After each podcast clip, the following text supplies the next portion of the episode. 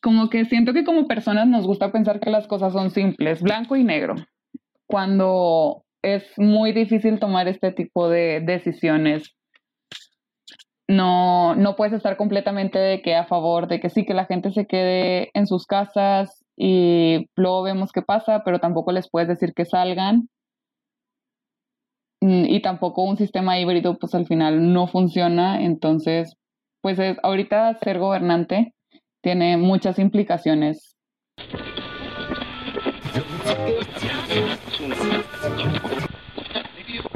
El dinero representa valor, pero frente a la crisis y el miedo puede perder su valor. Suena extraño, pero eso es lo que exploramos en este episodio, la relación del dinero y cómo es perturbado por la paranoia y desconfianza humana.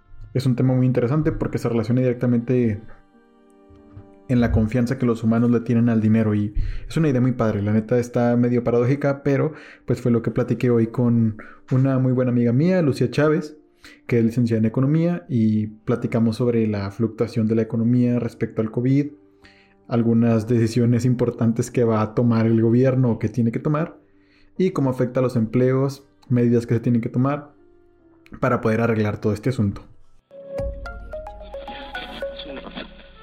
Que la gente no sale. O sea, y que por eso la, economía se, detiene y es donde nos, nos pega a todos, los empleos se pierden y todo se para, ¿verdad? Sí, que entonces al mismo tiempo no solamente la gente no sale, sino que al ver todo lo que está pasando, pues también se crea un problema porque además de que la gente no puede salir, pues ya no tiene como esa certeza de que va a mantener su empleo ah, en los niveles medios y bajos de la economía. Entonces, pues no sale y aparte ya no quiere gastar. ¿Cuál es el nivel medio y, bajo? Pues no medio bajo, pero por ejemplo, los empleos que dependen de los servicios eh, o que son informales, me refiero. Pero también, pues la verdad, cualquier tipo de empleo ahorita, pues nada es certero, ¿no? Y inclusive, por ejemplo, vemos empresas grandes como no sé, Cemex, que pues la mayoría de sus ingresos vienen de infraestructura, ¿no? Pero pues si ahorita la gente no sale y no quiere gastar y nadie quiere comprar una nueva casa porque no va a tener dinero, no quieren construir, pues todas esas empresas en algún momento van a tener que hacer recortes en sus costos y muchas veces los primeros recortes en costos son las nóminas, que son pues los empleados. Y bueno, entonces, los, obviamente todos los empleos pueden estar en riesgo, pero más, más los medios y, bajos. Y bueno, ni hablar de la economía informal, que es como pues la mayoría de la, de la economía en este país, ¿no? O sea, del gran porcentaje de personas que se mueven en esa, en esa economía.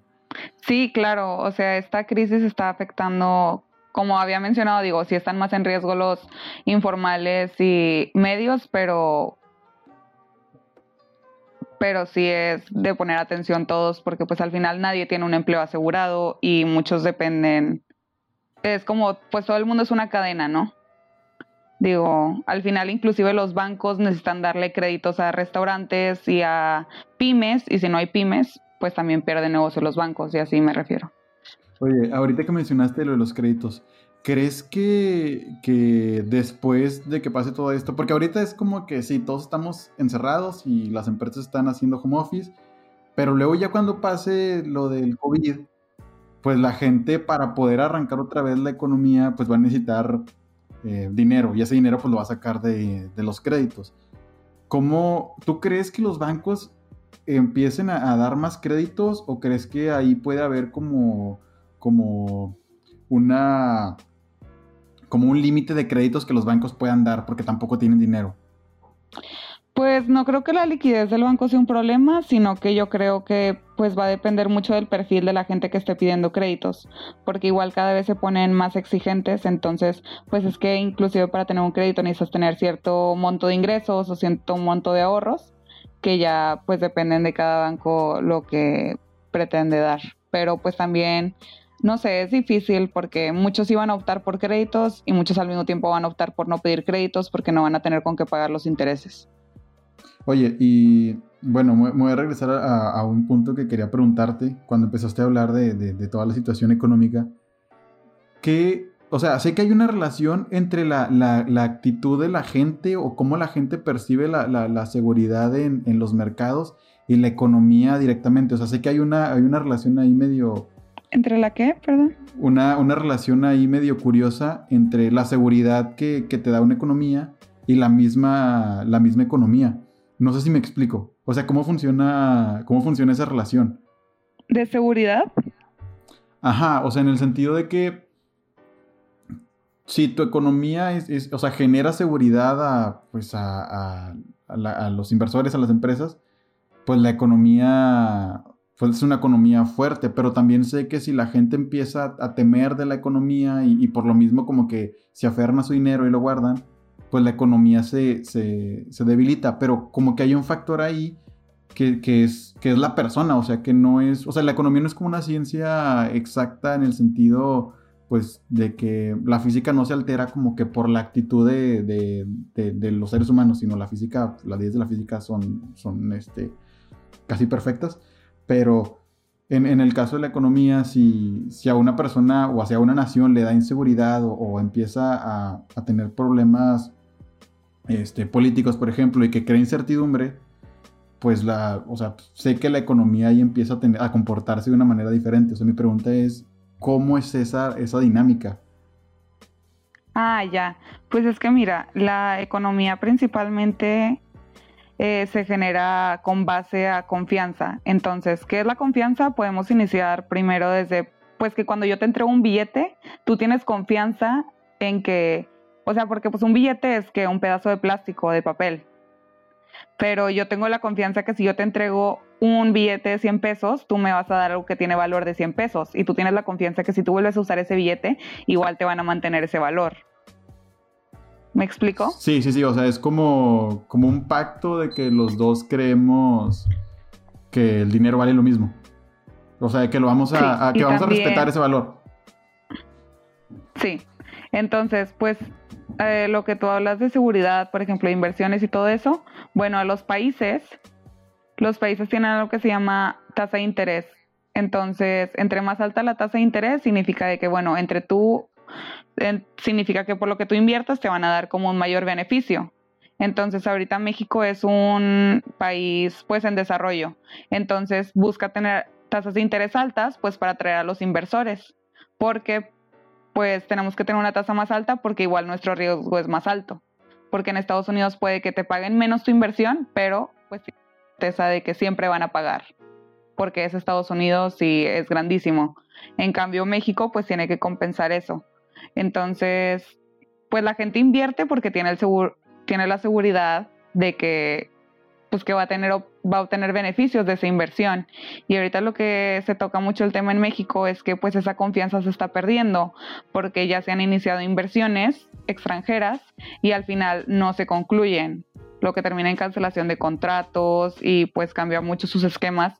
Entonces, por ejemplo, antes pues la inversión estaba estable porque todos los proyectos se concretaban, pero en el momento que ya había empezado los proyectos del aeropuerto y lo de Mexicali y el gobierno decide cancelarlos de la nada sin ningún sin ninguna razón fuerte, pues le da una alerta a los inversores de que, oye, pues tu dinero al final tal vez no trae los beneficios que te prometen, o tal vez no te pagan, o tal vez no se concreta. Que igual por eso Standard Poor's acaba de bajarle la calificación crediticia a México. ¿Qué significa? Que cada vez se vuelve más peligroso invertir en México. No sé si me explico. Entonces es como una... Sí, la, duda es así como, como ok, ya, ya, entendí esa parte, pero ahora, por ejemplo, ¿cómo, cómo nos impacta a, a, todos? Porque ese es un caso como muy específico de, de México. Pero ahora en la economía global con, lo del COVID, o sea, ahí pues la, confianza también baja y no hay como un responsable directo que sea que se pueda señalar, pues es, es, un virus, o sea, no es así como, como, como una persona física. Entonces ahí, por ejemplo, ¿cómo empieza a comportarse a nivel global? Ah, ¿cómo empieza a comportarse a nivel global? Sí. Pues es que pues es que es muy complejo. O sea, porque ahorita pues baja la confianza, pero como tú mencionas, no es por algo en específico, no es que no le tengas confianza al gobierno, no es que no le tengas confianza a la gente, es que no tienes confianza de qué va a pasar en el futuro. Pero... Me explico. Sí, sí, sí, pero sí, o sea, a, lo que voy, y mi siguiente pregunta es, entonces, ¿puede, podríamos como seres humanos tener un, un, sesgo negativo? O sea, en el sentido de que a lo mejor y, a la economía no le, no le va tan mal, pero el hecho de que no tengamos confianza hace que le vaya peor por el hecho que no hay confianza.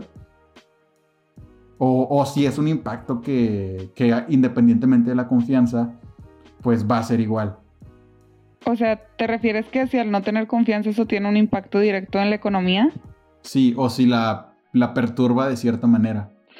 Pues lo que podemos ver de la confianza, de la incertidumbre, pues se ve principalmente ahorita en las bolsas, ¿no? Que ves que todas las acciones están bajando de todas las empresas. ¿Por qué? Porque la gente no sabe qué va a pasar con, e-, con ellas, entonces lo que hace es de que pues las empieza a vender porque no sabe lo que va a pasar en el futuro. Entonces, pues ahí eso tiene impactos de que en los ingresos de todas las empresas. O sea, es lo que puedes ver directamente. Igual ahorita, por ejemplo, que se desestabilizó el peso, no sé si viste que llegó pues arriba de los 24 pesos. Sí. Eso igual se da, se da mucho porque, bueno, la gente no sabe si su dinero, o sea, en todo el mundo de que va a mantener su valor. Entonces vende que a ah, la confianza, o sea, lo que casi siempre mantiene su valor es el dólar. Entonces compran dólares, dólares, dólares. Entonces igual por eso todas las las monedas del mundo, no todas, obviamente, pero muchas están perdiendo su valor, se están depreciando porque la gente está optando pues por lo que piensa que le va a dar valor en un futuro porque no confía en lo que tiene ahorita. Entonces pues todo eso va influyendo de que a nivel macro. Entonces se pudiera decir que hipotéticamente si en medio de esta crisis las personas, el mundo entero dijera, pues voy a tenerle confianza al, al peso colombiano, por, por, decir algo, y todos empezaron a comprar pesos mexicanos, esa moneda se mantendría se, o, o, crecería su valor.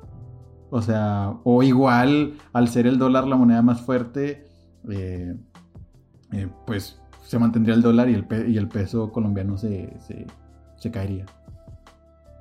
Eh, pues... Es hipotético, o sea. Sí, pues es que es oferta y demanda. Entre más haya demanda de algo, más se desplaza el precio al alza. Entonces, ya compararlo contra el dólar, pues sería relativo de que ver los casos de esas dos monedas, pero...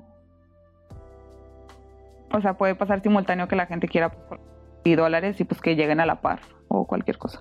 Digo, estoy hablando de algo exagerado sí, sí, pues, es un ejemplo así de que, sí, de que totalmente se acaba de la manga, pero así funciona, o sea, funciona en, función de, la confianza que tú le tienes a, la moneda. Sí. Sí, porque, sí. Sí, entre más la gente le tenga confianza a algo, más lo va a comprar. Pero al igual digo, también tiene que ver con factores externos. Sí, pero independientemente eh, supongamos de que a Estados Unidos le va mal, si la gente sigue manteniendo su confianza en el dólar, pues muy, muy probablemente se mantenga la moneda, su valor. Sí, probablemente. Si la ah, gente mantuviera confianza, pero pues normalmente cuando ves una noticia negativa, eh, decides, o sea, se le pierde confianza. Es muy difícil que se mantenga. Sí, es que eso me hace, eso me hace como un, un insight bien interesante porque la gente no, o sea, como que la gente no, no, no, sabe en dónde está el verdadero valor del dinero, pero si, si lo escarbas y lo escarbas y lo escarbas, pues al final de todo, así como tú lo dices, pues está en la confianza que le tenemos a la, a la moneda. Entonces, si te paniqueas, pues una moneda puede, puede perder valor. Entonces se me hace muy, muy interesante todo ese, todo ese tema. Sí, Sí, se mueve mucho por las percepciones que tiene la gente y a veces las percepciones no son necesariamente correctas, pero si el suficiente número de personas las cree correctas, se van a volver correctas, ¿me explico? Sí, es, un tema bien, bien interesante. O sea, por ejemplo, si viene una noticia de que, de que le va a ir mal a Estados Unidos, no sé, y es como, no es necesariamente cierto, es como una hipótesis, pero luego si todo el mundo se empieza a preocupar de que le va a ir mal a Estados Unidos, todo el mundo va a empezar a sacar, a vender sus acciones, ¿no? Que tenía Estados Unidos, todo el mundo va a empezar a vender sus dólares y van a confiar más en el euro. Entonces, al final le fue mal a Estados Unidos porque toda la gente pensó que le iba a ir mal y no porque le estaba yendo mal. O sea, son cosas muy, interesantes. O sea, es como, como una manipulación o un miedo que, que tú lo terminas volviendo real. Exactamente. Wow, es que está, está buenísimo ese tema. Pero bueno, me voy a regresar al otro tema del artículo que me pasaste sobre, o sea, me, resultó interesante esto que hablaban de, del, COVID, que no sé si, si comprendí la, la, idea bien, pero es como activar y reactivar la economía de acuerdo a, a, cómo se va presentando toda la situación, ¿no? Pero que eso podría a la vez, a la larga, no funcionar. ¿Cómo, cómo, cómo, cómo está eso? O sea, ¿cómo funcionaría a la larga? Es que lo que pasa es que, bueno, ahorita no sé si has visto, pero por ejemplo tenemos países como Canadá, tenemos países como Francia, Estados Unidos, que es como que, ok, estamos en crisis y como ya habíamos mencionado, lo, que, lo más importante es que frene el consumo y muchas personas pues se están registrando como desempleadas, pierden su ingreso, etcétera, o no pueden generar ingresos. Entonces, pues al final la gente se tiene que quedar en sus casas, pero la gente paga rentas en esas casas, la gente tiene créditos que pagar, tiene colegiaturas que pagar, etcétera. Y es como que aunque no puedas salir de tu casa, pues esos gastos siguen corrientes, ¿no? Como el mundo no para por ti. Eh, entonces lo que hacen los gobiernos es de que, ¿sabes qué? Yo ahorita te doy un bailout. ¿Qué es ese bailout? Por ejemplo, en Francia, que no me sé exactamente el mes, voy a decir que fue un mes de que el gobierno va a absorber los gastos de luz, de gas y va a subsidiar las rentas de los franceses. Ok, para que ellos no se tengan que preocupar y si se queden en sus casas y puedan contener el virus. Ok, pero no sabemos cuánto va a durar el virus, entonces lo que la, la pregunta que genera el artículo es de que cuánto tiempo pueden durar estas medidas. Al final, el dinero del gobierno no es infinito. Sí, aparte si los ciudadanos pues no están pagando impuestos, tampoco está como... Generando. Sí, y ese es el problema. ¿Tú crees que, que se pueda, o sea, que se pueda comportar la economía de una manera, de una manera diferente? O sea, consumir de una manera distinta, vaya por internet. O sea, sé que la economía por internet ahorita pues sería lo que está, lo que se puede decir que funciona con normalidad. Creo que sí se puede mover a una era más digital. Eso no se me haría a mí la problemática. La problemática es si la gente va a tener ingresos para gastar. Porque al final, pues puedes mover todo Internet, pero si te encuentras en recesión y ahorita, por ejemplo, en Estados Unidos que acaban de registrar a 3 millones de personas desempleadas, es de que pues aunque quieran no pueden gastar.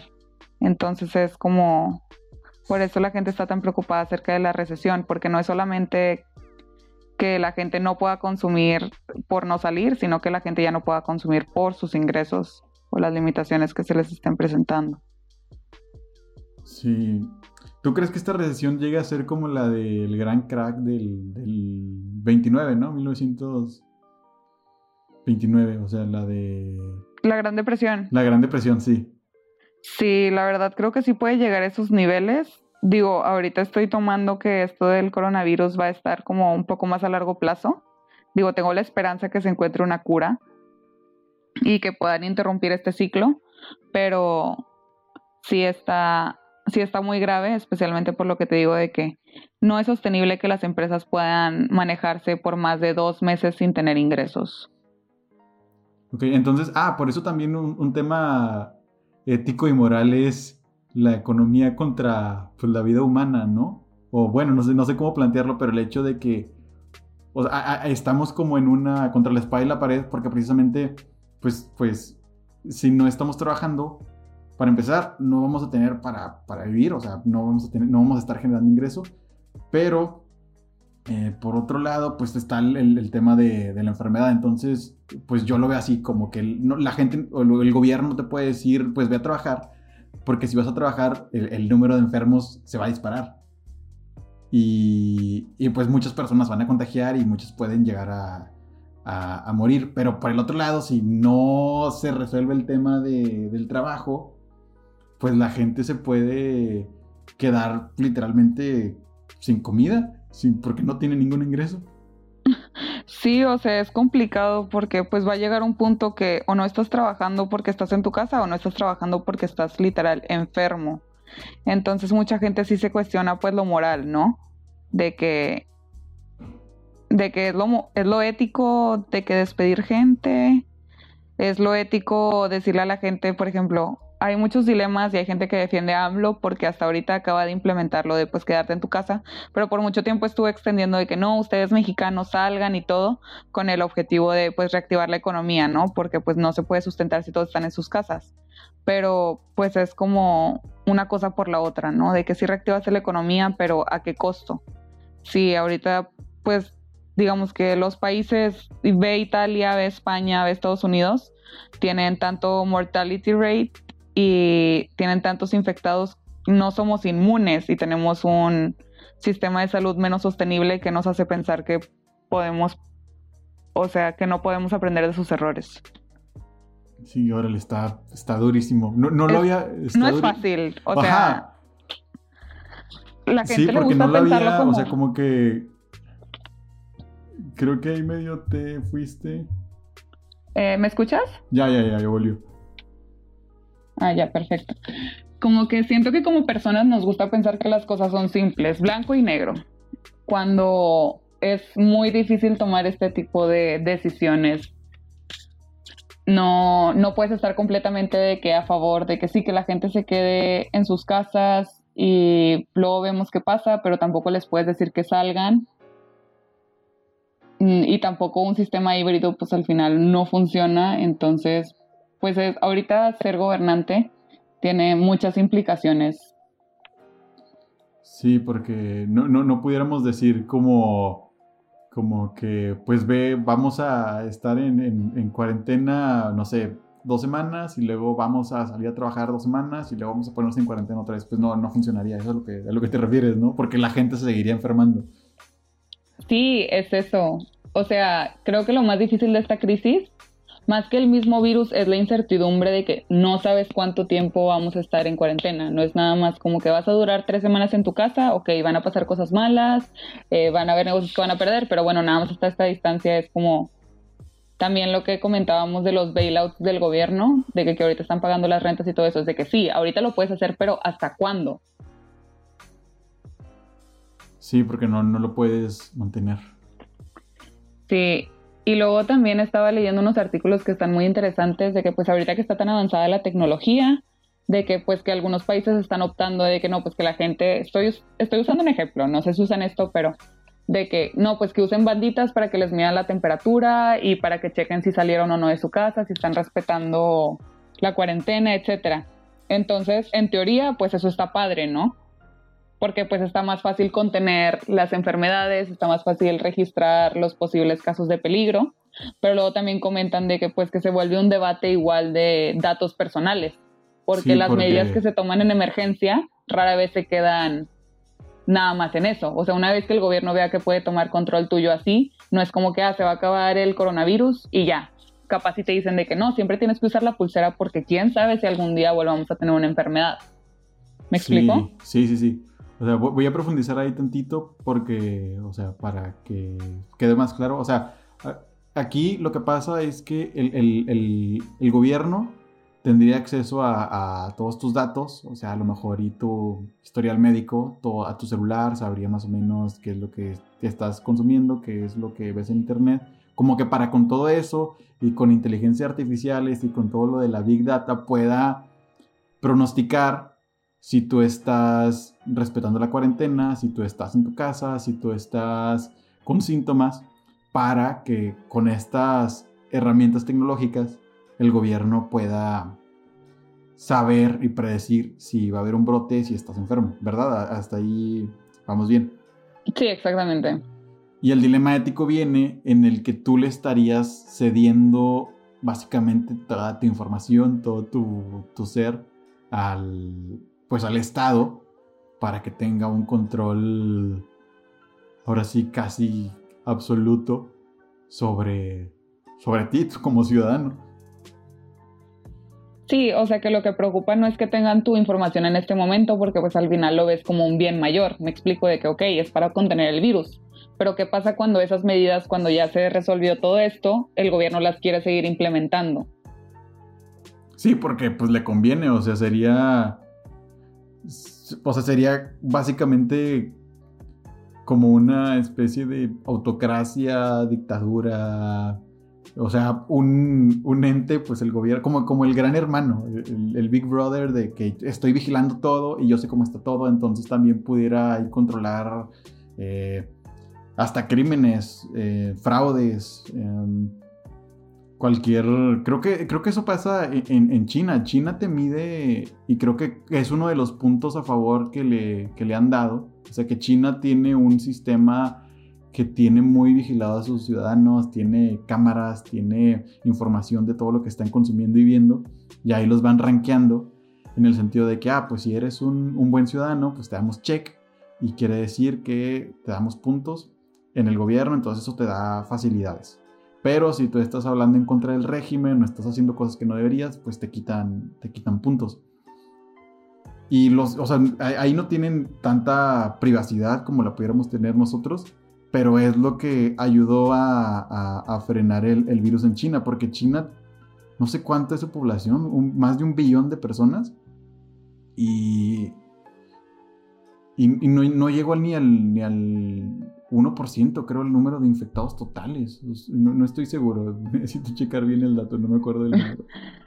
Sí, pero creo que también lo que mencionan que es importante es de que pues también se contuvo mucho el virus a costa de la libertad de las personas. Literal, no las dejaban de que salir de su casa, eh, digo, claro que estamos en cuarentena, pero al mismo tiempo tú dices de que, bueno, si quiero visitar a mi abuelito, pues puedo ir. Digo, no que esté éticamente correcto, pero es una posibilidad que tú tienes. Sí, que ahorita no hay una patrulla fuera de tu casa diciéndote quédate adentro. O sea, si tú quisieras ahorita ir a comprarte cigarros, pues puedes ir tranquilamente a comprarte cigarros.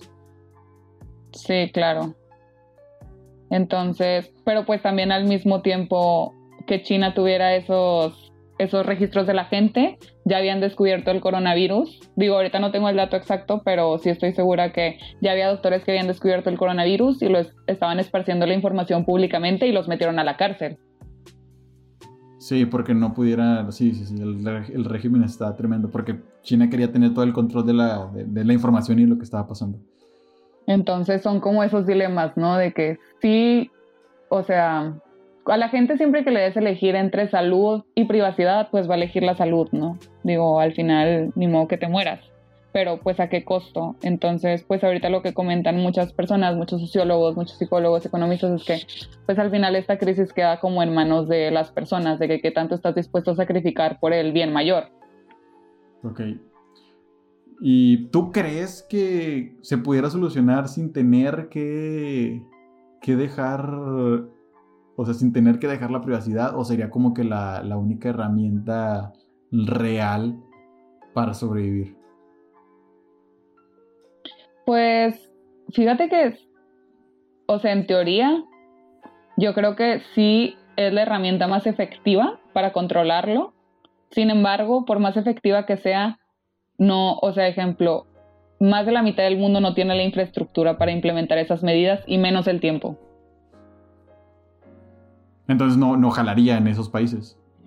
O sea, por ejemplo, ahorita México, ni modo que nos ponga una bandita, digamos, de tu Apple Watch, estoy exagerando, digo, claro que no funciona así, para medirte la temperatura. Es de que, ok, ya estamos en plena crisis, como que ya es muy tarde y no tiene el dinero para subsidiar eso, ni la tecnología para desarrollarlo. Pero pues igual y, y pudiera ser no sé, a lo mejor algo, no sé, una bandita desechable, por así decirlo, en la que no comprometas tus datos a, futuro. Es decir, pues la usamos durante la pandemia y una vez que la pandemia se acaba, pues ahí se termina de, usar para que no comprometa al, individuo a largo plazo. No sé, así se me ocurre como que, como que sería, pero se me hace como que un despliegue de infraestructura muy... Es muy complejo. muy complejo.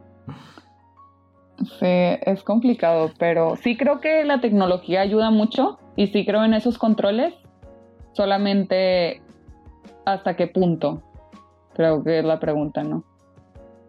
Sí, porque... O, o qué, qué efectos van a tener a largo plazo al saber, por ejemplo, en México no tienen ese control de información, pero una vez que lo tuvieran, lo soltarían.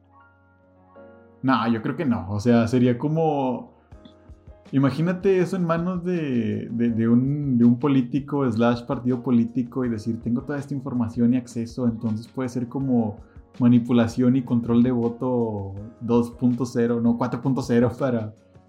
O las empresas, o sea, el gobierno le podría vender esa información a las empresas o sea, tanto que se puede hacer con información. Igual, o sea, uno de los ejemplos, y no estoy hablando de ejemplos extremos de privacidad, pero son medidas que se toman en emergencia o para ciertos plazos que no se quedan. Por ejemplo, la tenencia, que era para las Olimpiadas, ¿no? Seguimos pagando tenencia. Ah, sí, sí, sí. O sea, e, e, esto es para jóvenes, entonces la gente joven a lo mejor no sabe, pero no existía la tenencia en México y una vez que fueron las, las Olimpiadas en México, la pusieron para pagarla y se quedó la tenencia. Así. para siempre. Se quedó para siempre, exacto. Y pues sí, o sea, si, si pasara esto, yo, yo sí creo que, que difícilmente se, se, iría. Pero bueno, ya se está acabando el tiempo, ya pasó media hora. Ahora sí, a manera de, a manera de conclusión, ante todo esto, o sea, ¿tú qué le sugerirías a una persona común que, que, que haga? O o que le recomiendas estar eh, haciendo. Válgame, eso fue lo mismo. Pero para estar, para estar como que muy, muy pendiente o para saber como que qué hacer, qué reaccionar, porque ahorita sí es como que puro caos, pero particularmente una de las cosas por las que decidí hacer esto es como que, ok, vamos a, a, platicar todo lo que está pasando y como que apoyarnos entre todos para ver cómo podemos solucionarlo. Entonces, ¿tú qué, ¿tú qué le recomendarías a, a las personas que, pudieran empezar a hacer para, pues para estar preparados para, todo este tipo de, cambios, o sea, ya sea desde buscar poner un negocio digital o administrar el dinero que tienen o estar muy atentos a los movimientos políticos nacionales y globales, no sé, o sea, ¿tú qué crees que ahorita sería como que lo que deberíamos estar haciendo para, para estar en la punta del pedo del COVID a nivel mundial? Pues yo creo que ahorita lo más importante es sí respetar las, o sea, dentro de lo que puedas, entiendo que hay gente que tiene que salir a trabajar menos, pero sí tratar de respetar pues lo que son las indicaciones de la OMS y las recomendaciones de quedarnos en nuestra casa, ¿por qué? Porque pues si nosotros somos México y inclusive en Italia y en España están cayendo en altas tasas de mortalidad, no, no somos invencibles. Entonces, pues entre más gente tome conciencia, mm, menos se va a esparcir el virus. Otra cosa, igual si ahorita tienes empleo, creo que lo más importante es darnos cuenta si en verdad es em, si tu empleo, por ejemplo, tiene posibilidades de automatizarse más. ¿Qué significa? Pues hay muchas personas que se dieron cuenta que jamás en la vida habían tenido home office y ahorita en home office pues son 100% efectivos. O sea, pueden hacer lo mismo desde su casa o desde la oficina. Hay gente que se dio cuenta que hay cosas que necesitan ir a la oficina, pero se podrían hacer en su casa. Entonces, pues sí checar como qué tan flexibles somos y qué tan flexibles podemos llegar a ser en caso de que se necesite. Al igual, si ahorita estás teniendo ingresos, yo lo que te recomiendo es que pues no sabemos lo que viene, ¿no? Entonces, pues siempre tener consciente. Yo entiendo que cada quien tiene distintos ingresos y distintos gastos. Si tu persona tienes la posibilidad de ahorrar, ahorra. ¿Por qué? Porque siempre te dicen ahorra para algo y pues en este caso, no sé, ya llegó el algo. Y pues en caso de los gobernantes y de política, creo que es muy importante, más que nada como mencionábamos anteriormente, pues la confianza. Al final, los, el asset más importante que tienen las personas, pues es la confianza. Entonces, tú debes de poder confiar en tus gobernantes y las personas extranjeras y las personas nacionales. Cuando tu gobernante dice algo, tú debes de tener, pues, la sensación de que le creo, sé que todo va a estar bien. Digo, no hablo de este caso, pero en cualquier cosa, de que si me dice que va a cerrar un contrato, ok, lo va a cerrar. Si me dice que va a hacer esto, lo va a hacer. Entonces, puedes tener conciencia de las implicaciones que tienen las decisiones políticas en nuestra vida general. Porque pues al final es el gobierno el que va a tener que apoyar de que, bueno, ahorita estamos en crisis, voy a bajar impuestos o voy a subir impuestos para subir la recaudación, voy a aumentar el gasto o voy a restringir el gasto. Entonces creo que son cosas que no son fáciles de analizar y probablemente se tiene que leer un poco más. Digo, nadie nace sabiendo y muchas cosas aprenden en el camino, pero pues más que nada eso. Gracias por escuchar hasta aquí. Estoy muy agradecido. Date la vuelta por los demás episodios para que estés al pendiente de todo lo que he publicado y de lo que voy a publicar. Y si tienes algún tema interesante que quieras, que creas que pueda abordar, dímelo adelante. Todo es bienvenido. Muchas gracias.